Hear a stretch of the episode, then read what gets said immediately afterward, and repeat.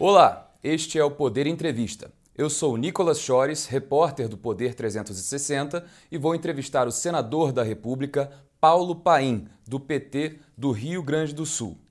Paulo Paim tem 72 anos, foi metalúrgico e líder sindical durante 20 anos, até se eleger deputado na Assembleia Nacional Constituinte em 1986 cumpriu mais três mandatos na Câmara. Em 2002, elegeu-se pela primeira vez senador da República, no mesmo ano em que Luiz Inácio Lula da Silva ganhou a disputa pela presidência da República.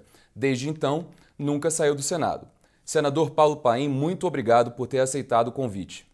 Prazer é nosso, Nicola, estar aqui com você no Poder 360 para falar de um tema que me é muito caro, né? Que na verdade é o combate ao racismo estrutural e fortalecer, num momento como esse, a política de cota é um dever de todos nós, brancos, negros, índios, migrantes, imigrantes, refugiados, que é uma forma, me permita que eu diga já, de combater a violência, a violência que é tão forte nesse país contra negros, contra mulheres, contra refugiados, contra imigrantes, contra LGBTQIA+, enfim, a política de Costa ela vai na linha da educação. E alguém já disse que a educação é a salvação, só a educação liberta. Agradeço também a todos os web espectadores que assistem a este programa. Esta entrevista está sendo gravada no estúdio do Poder 360, em Brasília, em 21 de fevereiro de 2022. Para ficar sempre bem informado, inscreva-se no canal do Poder 360, ative as notificações e não perca nenhuma informação relevante. Eu começo essa entrevista, senador, perguntando sobre uma das suas principais bandeiras, o senhor acabou de falar, que é o combate ao racismo. Quais foram as, os principais avanços do Congresso nessa área e o que ainda falta fazer? Primeiro, dizer que a política de cotas é uma realidade no Brasil. Ela completa agora, em agosto, 10 anos. E, inclusive, já aprovei, por unanimidade no Senado, uma sessão de homenagem ao Congresso e ao Brasil por ter aprovado essa lei tão importante. Para se ter uma ideia, é, nós tivemos um aumento desses 10 anos de mais de 400% do número de negros e negras nas universidades, graças à política de cotas. E agora tem duas teses, né? Uma tese que não precisa fazer nada, que em agosto ela seria apenas revisada e aperfeiçoada. Eu até quero ficar com essa tese, que não aconteça nada. Mas, por motivo de segurança, eu apresentei um projeto de lei para renovação.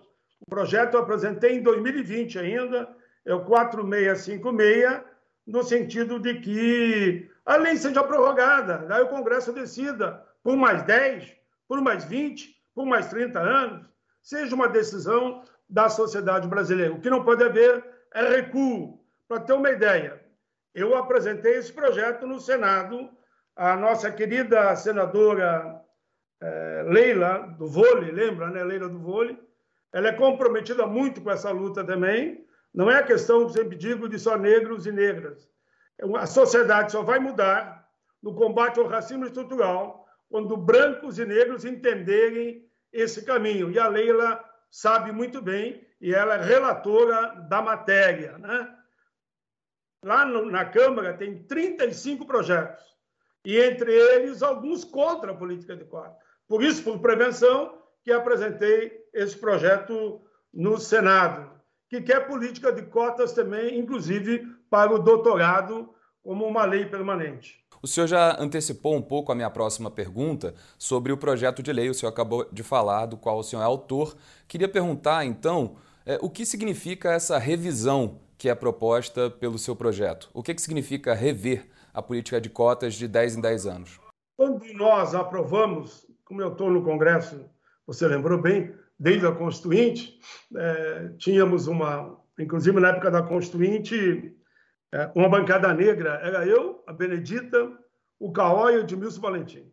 Foi nós, inclusive, fomos à África do Sul em nome da Constituinte, pedir a libertação do Mandela, mas nós já falávamos lá da política de cota, que era uma realidade em inúmeros países do mundo, inclusive nos Estados Unidos. Então, para nós, esses 10 anos devia ser uma revisão. O que, que poderíamos aprimorar? Por exemplo, eu apresentei um projeto ainda em 2014, é, 2014, estou buscando aqui. No ano, não, no ano de 2010, 2010, eu apresentei o PLS 214, que trata da assistência estudantil, oferecendo um salário mínimo para os estudantes carentes. Qual é o problema que nós percebemos nesse período todo? Política de cota deu certa, não há aquilo que, que diziam aqueles que eram contra, que havia uma verdadeira polarização entre a juventude negra e branca. Não há coisa nenhuma. Eu me vi do meu tempo de colégio. O único lugar que eu nunca fui discriminado foi entre os estudantes. Quer seja como estudante, que presidi dois ginásios noturnos com 16 anos, que eu tive que sair devido ao golpe da época, né? O ginásio noturno para trabalhadores, Caxias, e o ginásio estadual A juventude não é racista. Tentam ensinar as crianças, como disse uma delas, como é doído você querer que uma criança odeie a outra pela cor da pele, né? Então a juventude não é racista, houve pleno entendimento. É, não vejo, não vejo problema nenhum em nenhuma universidade em relação a essa questão. Mas qual o problema mais do setor mais vulnerável? Sejam negros ou, ou, ou brancos ou índios pobres, vulneráveis, que estão contemplados na política de cotas. A cota não é só para negros, é para negros, brancos, índios, vulneráveis, inclusive estendeu para pessoa com deficiência. Eu, quando fiz o meu curso técnico, eu aqui agradeço ao Sistema S, porque eu ganhava um salário mínimo e fiz o meu curso técnico, que me tirou de vendedor de flores e de fruta para ser um técnico, que ganharia hoje no mínimo 5, 6 mil reais se eu tivesse onde eu estava, que seria no trabalho. Então, eu garanto um salário mínimo com qual objetivo? Para que o estudante ele precisa de uma verba mínima para o ônibus, para o vestimento, para o livro, né? para o seu dia a dia, para fazer seu curso universitário. Então, uma das coisas que eu acho fundamental é nós manter o chamado assistência permanente para o cotista. O senhor estava falando do projeto de lei é, para manter a, a, lei de cotas é, de 10 em 10 anos, sob revisão. E tem um outro projeto de lei que eu queria é, abordar aqui, que é o seu projeto de lei da abordagem policial. É, Queria saber de que forma esse projeto pode prevenir casos como o do vendedor de balas Iago de Oliveira Bastos, que foi morto a tiros por um policial em Niterói, no Rio de Janeiro. É, eu poderia, se você me permitir, podíamos lembrar do congolês também, que eu, como presidente da Comissão de Refugiados, junto com a Comissão de Direitos Humanos, fizemos uma audiência pública e foi terrível o que nós ouvimos lá dos familiares, a forma covarde como criminosamente como ele foi morto, amarrado, torturado e depois morto a paulada, né? Aí tem que haver, sim, com abordagem. De lembrar também aqui daquele cidadão que foi assassinado em frente ao condomínio por um militar.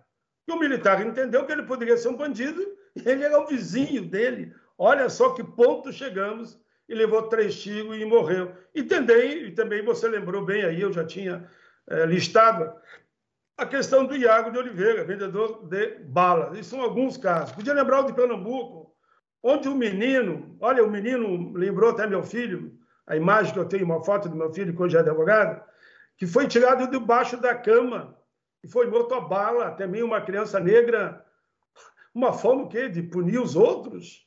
Então, casos como esse, não tem como mais nós suportar, não tem como não reagir, não tem como não se revoltar, se indignar. Eu digo como sociedade brasileira, né? Por isso nós ap apresentamos o projeto da abordagem policial.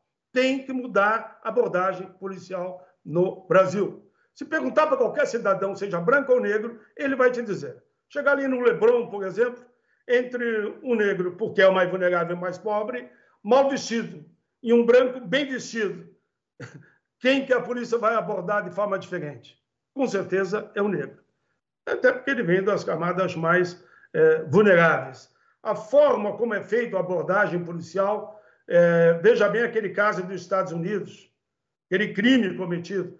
Veja o caso aqui no meu Rio Grande, no Carrefour, né? onde também, semelhante àquele caso, foi botado primeiro o joelho no pescoço, sufoca e aí acabou, uh, nesses casos, ambos morrendo. A abordagem policial tem que ser num outro nível. É preciso que se ensine diferentemente nas escolas militares. Olha que eu tenho o maior respeito também pelos militares. Por isso eu falo com muita tranquilidade. Ainda essa semana, nós aprovar um projeto no Congresso para garantir casa para os militares, devido à situação que eles se encontram morando em áreas também vulneráveis, eu fui totalmente favorável, mas não posso concordar com a abordagem policial. Se você pegar todos os casos de abordagem policial acontecendo no Brasil, que resultou em morte de cidadão negro ou negra, foi uma abordagem indevida, truculenta, quase que na linha. Primeiro atira, depois pergunta. O senhor já mencionou, estava também na minha próxima pergunta, o assassinato brutal do congolês Moise Kabagambi. É, queria saber em que pé estão as diligências que as comissões de direitos humanos da Câmara e do Senado pretendiam fazer no Rio. É, foram feito primeiro uma reunião com, lá no Senado que uniu a Comissão de Direitos Humanos, do Refugiado e todos. Depois, a Comissão de Direitos Humanos das duas casas foram ao Rio de Janeiro. A OAB está fazendo um excelente trabalho, sem sombra de dúvida, esteve presente em todos os encontros. A OAB, para nós, é uma grande referência. Então, hoje há um acompanhamento por parte do Ministério Público, por parte da Comissão de Direitos Humanos da Câmara e do Senado e também da Comissão de Refugiados, no sentido de que se faça justiça, com o Estado dando a indenização merecida aos familiares. Não vai salvar a vida, mas pelo menos vai garantir que casos como esses não venham mais a acontecer, como foi o caso do Beto aqui em Porto Alegre. Então, acho que há uma, o conjunto da sociedade, as entidades comprometidas, não só da Câmara do Senado, mas também do Judiciário, estão fazendo o devido acompanhamento para que haja a penalidade e a indenização para a família, para que se consiga combater cada vez mais fatos criminosos como esse que aconteceu no Rio de Janeiro. Senador, o senhor é um de apenas quatro senadores negros na atual legislatura. Por que, na sua opinião, os partidos e o Congresso avançam tão pouco na representatividade da população brasileira, especialmente a população negra? O primeiro, se eu viajar um tempo atrás, nós vamos ver se os negros e negras são os mais vulneráveis, são os mais pobres, vamos dizer, né? Claro que eles não tinham condição de fazer um enfrentamento na disputa eleitoral com uma estrutura adequada. O meu caso é algumas, é, foi quase exceção, que eu me elegi lá na Constituinte, vendendo, eu diria, um livrinho de poesia que um professor universitário fez, contando a minha história, e ali eu arrecadava dinheiro para a campanha, né? Ou mesmo fazendo, botando o meu número em papel de pão me lembro de hoje, rasgava o papel de pão dentro das fábricas, botava o número e passava de um para outro, pra... porque havia um compromisso de um congresso de trabalhador de eleger um trabalhador constituinte. E assim eu me elegi, entrei na vida pública. Mas de lá para cá avançamos. Hoje nós temos o fundo eleitoral, hoje nós temos uma lei que diz que tem que haver um, uma ajuda decente para negros, para negras e para as mulheres. Então, tudo isso nós avançamos em relação ao passado recente, eu diria. Né? Eu espero que as próximas eleições haja uma distribuição não é, enganosa, mas verdadeira para o correspondente àquilo que tem que ser garantido para negros e negras poderem, e mulheres também, que foram sempre discriminadas, poder participar da disputa eleitoral. O racismo sabemos que existe no Brasil. E se você não tiver estrutura, você não terá condição de fazer o, o enfrentamento, digamos, político, porque você não tem como fazer uma campanha é, à altura dos outros que farão, que terão estrutura financeira garantida pelo mercado econômico. Então, o, o mercado econômico, os poderosos, sempre apostaram nos seus para se elegerem. E os pobres não têm condição de apostar naqueles que eles acreditam que poderão estar lá para defendê-los. E, graças a Deus, eu estou lá. Fomos sempre muito poucos, né? Tanto que, eu repito, né?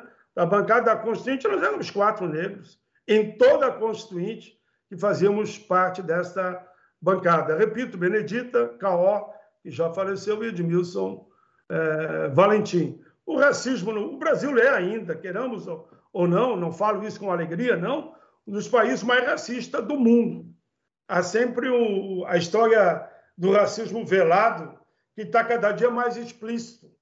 Por isso, que tive que aprovar a semana passada uma moção de apoio e de proteção, praticamente, dos vereadores e vereadoras negros de Porto Alegre que se elegeram que estavam sendo ameaçados de morte.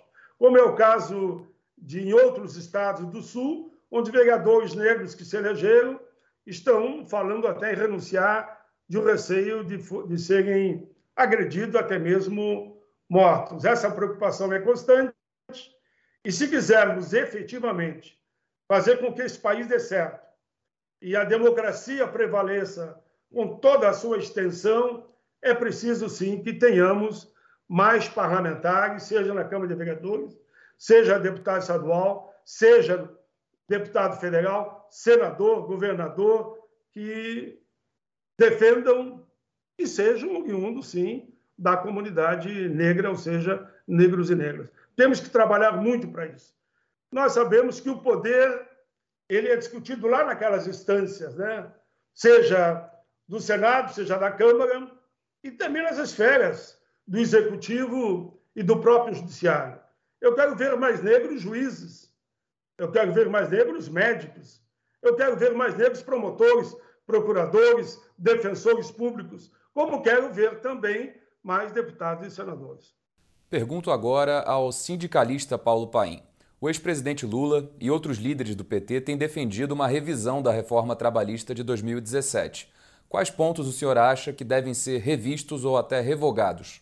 Olha, é inegável que essa revisão tem que ser feita, né? Claro que o caso espanhol foi que suscitou muito esse debate e aqui no Brasil é, o, o, PT tem feito, de fato, esse debate. Eu mesmo vou coordenar um, um seminário a semana que vem que vai tratar é, desse tema, esse tema tão importante que é o mundo do trabalho. Porque se vendeu a imagem que retirar direito dos trabalhadores ia gerar emprego e, e renda para alguém, só se é para 1% mais rico, que eles que dominam a maior parte desse país. E foram retirados direitos básicos. Criaram, por exemplo, o tal de trabalho intermitente, é quase como um trabalho escravo. Você fica em casa e o teu empregador te chama quando ele bem entender e te paga as horas trabalhadas. Isso é acabar com o direito dos trabalhadores, né? Então, essa revisão que foi feita na CLT, esse discurso da carteira verde-amarela, nós temos que ter os direitos básicos mantidos para todos os trabalhadores. Então, é esse debate que nós queremos fazer. Eu apresentei no Congresso, com essa preocupação, o novo, que eu chamo novo Estatuto do Mundo do Trabalho, onde vai ter capítulo lá dentro, inclusive da discriminação racial. Tem que ter. Vai ter um capítulo lá dentro dos refugiados. Vai ter lá dentro capítulo de quem trabalha só aplicativo. Como é que ficam essas pessoas? Trabalham em casa por aplicativo e não tem direito a nada? Vai ter capítulo lá dentro que vai ter que tratar do direito das mulheres. Veja, no Brasil, eu estou numa luta há mais de 20 anos para dizer que mulher e homem na mesma função têm que ter direito ao mesmo salário. Aprovei na Câmara, aprovamos no Senado, foi aprovado na Câmara e aprovado no Senado, eu fui, eu fui relator, e foi para a sanção, inventaram lá não sei o quê, mandaram de volta para a Câmara, que está engavetado na Câmara até hoje. Olha, diz só isso o projeto. Mulher, claro que tem a multa, que eles não querem, né? Mulher e homem na mesma função, mostrando a mesma capacidade. Se quiser, eu boto até a mesma produtividade, tem que ter o mesmo salário. Mesma coisa para negros e brancos. No mundo do trabalho também, Hoje no Brasil aumenta cada vez o trabalho escravo. Isso vai ter que ser discutido no Estatuto do Trabalho, onde ali vai se revisar, então, toda a legislação é, trabalhista. Cada vez mais, os fiscais do trabalho fazem a denúncia, que diminui o número de fiscais e estrutura para eles trabalharem, para irem nos locais onde vem a denúncia, que está vendo o trabalho escravo, e eles não têm condição sequer de ir lá e podíamos lembrar o caso de Unai ainda, né? Do número de fiscais do trabalho que foram assassinados. É isso tudo que tem que ser mudado.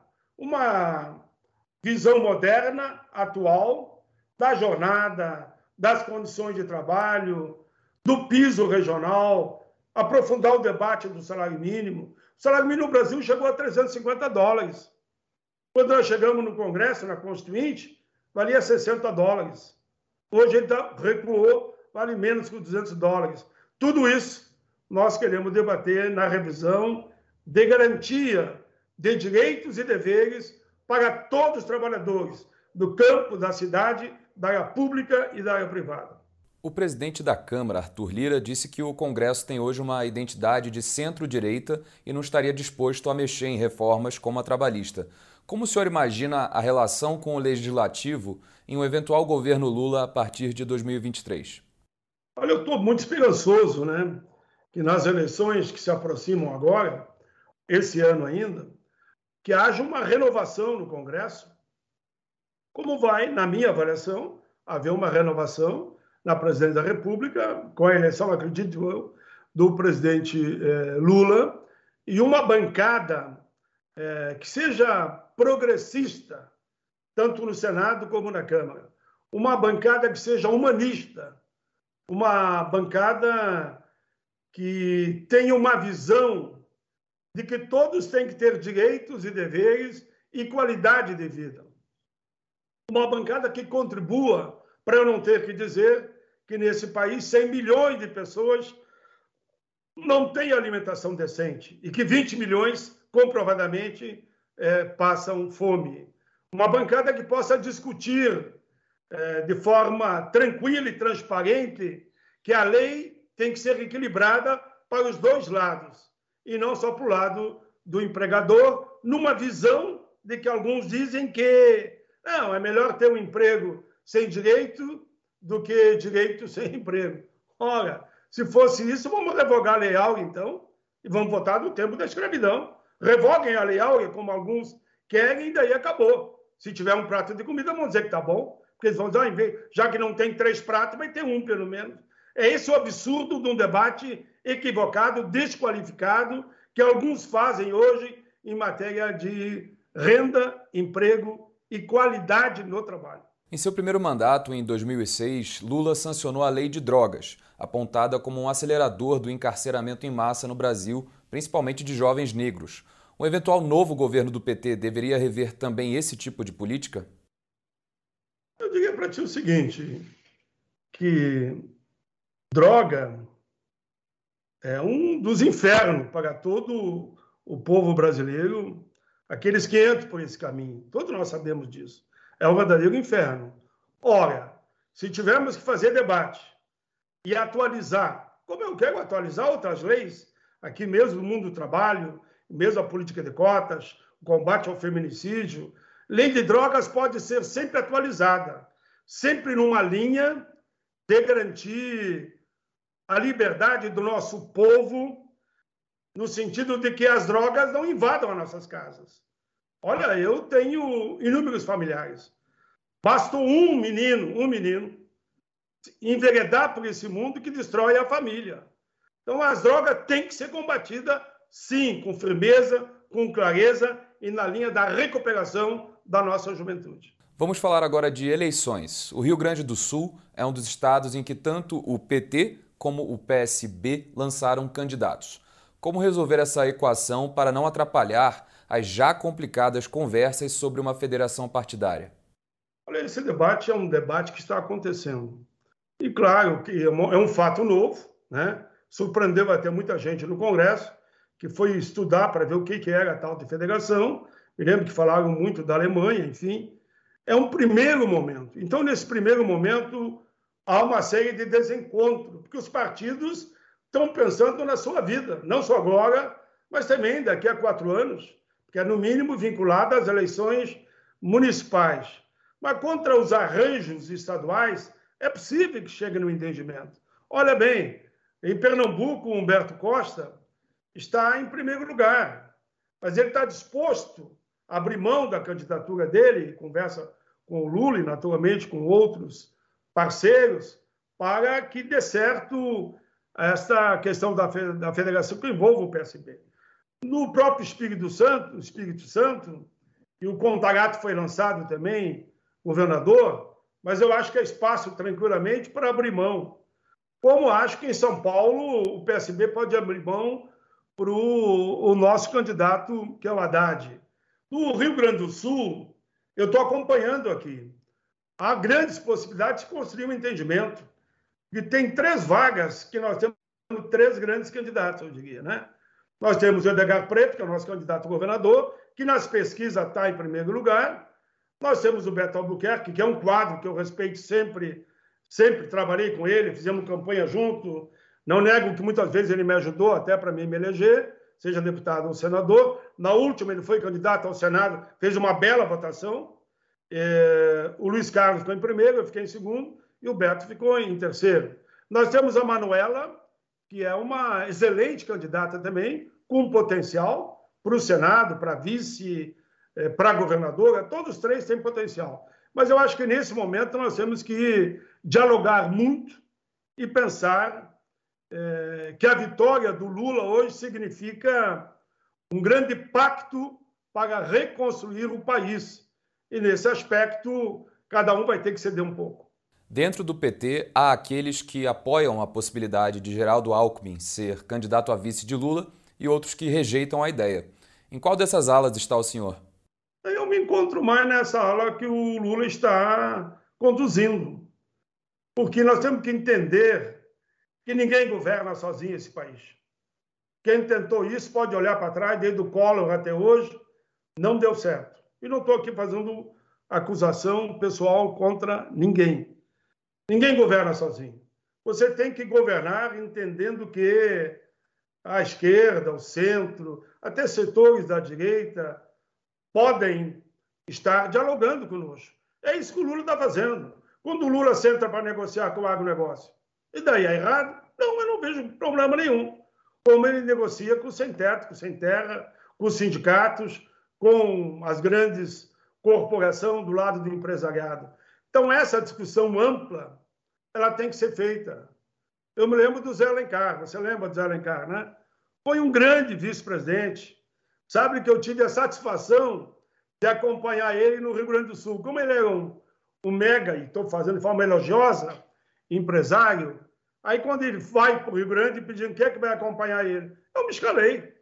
E foi um momento feliz da minha vida. Foi aplaudido de pé na Fiesp, foi aplaudido de pé no movimento sindical, onde eu acompanhei. Então, acho que nós temos que ter essa grandeza política de pensar no país.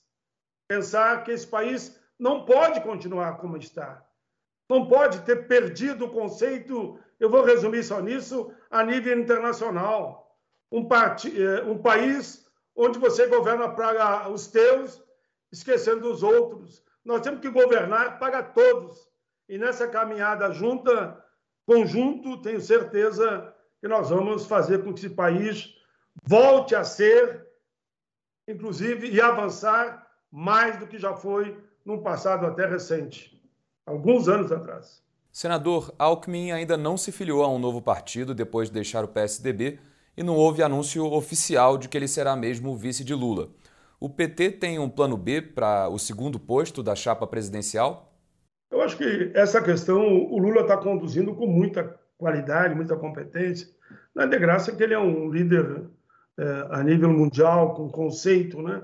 a nível internacional. Ele está dialogando com todo mundo. Claro que o Alckmin é uma figura, é, por tudo que vi até o momento, que tem se apresentado com enorme potencial para ser o vice do presidente Lula. Eu espero que caminhe bem essa costura que estão tentando fazer. Eu já vi que ele poderia estar no PSD, poderia estar no PSB, ou até no, vi no PV. É, Existem inúmeras possibilidades. O importante é que a gente consiga construir um grande entendimento que contribua para a vitória desta proposta liderada pelo presidente Lula, que eu entendo que é a melhor para o povo brasileiro. Com essa resposta, chega ao final esta edição do Poder Entrevista. Em nome do jornal digital Poder 360, eu agradeço ao senador Paulo Paim. Eu que agradeço a você, Nicolas, e ao programa Poder 360. Eu tenho acompanhado o trabalho de vocês. Inegavelmente, é uma imprensa que abre espaço para um bom debate para quem tem compromisso com o povo brasileiro e com a, humanidade, né? a nível de planeta. Nós que defendemos tanto, por exemplo, a questão do meio ambiente, que vai ser palco do debate esse ano, com certeza, nas eleições de 2022. Agradeço também a todos os web espectadores que assistiram a este programa. Esta entrevista foi gravada no estúdio do Poder 360, em Brasília, em 21 de fevereiro de 2022. Para ficar sempre bem informado, inscreva-se no canal do Poder 360, ative as notificações e não perca nenhuma informação relevante. Muito obrigado e até a próxima.